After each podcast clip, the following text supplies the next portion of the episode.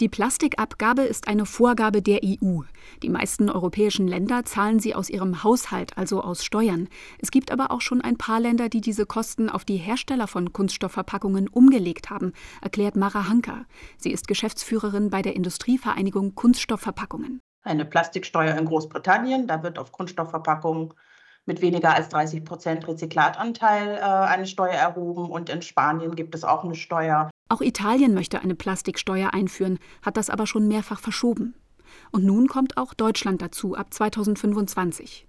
Unklar ist noch, auf welche Kunststoffverpackungen die Steuer fällig wird und ob zum Beispiel Verpackungen mit einem hohen Anteil an recycelten Rohstoffen ausgenommen sind, so wie in Großbritannien. Die Höhe der Steuer steht aber schon fest.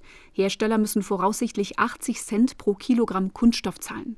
Das würde sich pro Jahr auf rund 1,4 Milliarden Euro summieren, schätzt Mara Hanker. Wenn jetzt solche Belastungen wie 1,4 Milliarden dazukämen und unsere überwiegend mittelständisch äh, geprägte Industrie treffen würden, dann wären das bei einem Umsatz, die die Branche macht, von 18 Milliarden ein unheimlich hoher Anteil. Die Kunststoffbranche ist deshalb gegen die Plastiksteuer.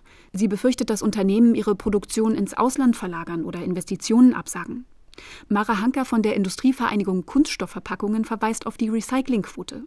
Die sei in den vergangenen fünf Jahren von 42 auf 67 Prozent gestiegen. Die EU verlangt 60 Prozent.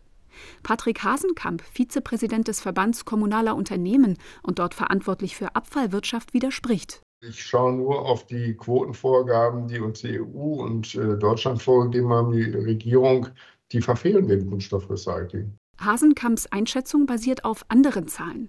Er bezieht sich auf eine Studie des WWF, die eine Recyclingquote bei Kunststoffverpackungen von nur 48 Prozent nennt.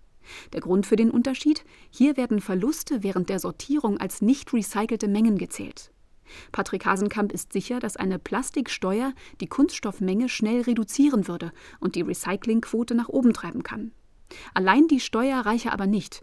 Die könne nämlich auch dazu führen, dass Kunststoffhersteller auf andere Materialien umschwenken, die noch umweltschädlicher sind, sogenannte Verbundstoffe aus Plastik und Papier. Das heißt, es ist nicht ein Monostoff, nur ein Polyethylen, Polypropylen, Polystyrol oder sonst was, sondern verklebte Komplexe sind, äh, die gar nicht mehr aufgelöst werden fürs Recycling und dann final nur beseitigt werden müssen. Das bedeutet verbrannt.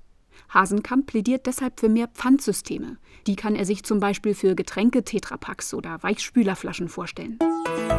RBB 24 Inforadio vom Rundfunk Berlin-Brandenburg.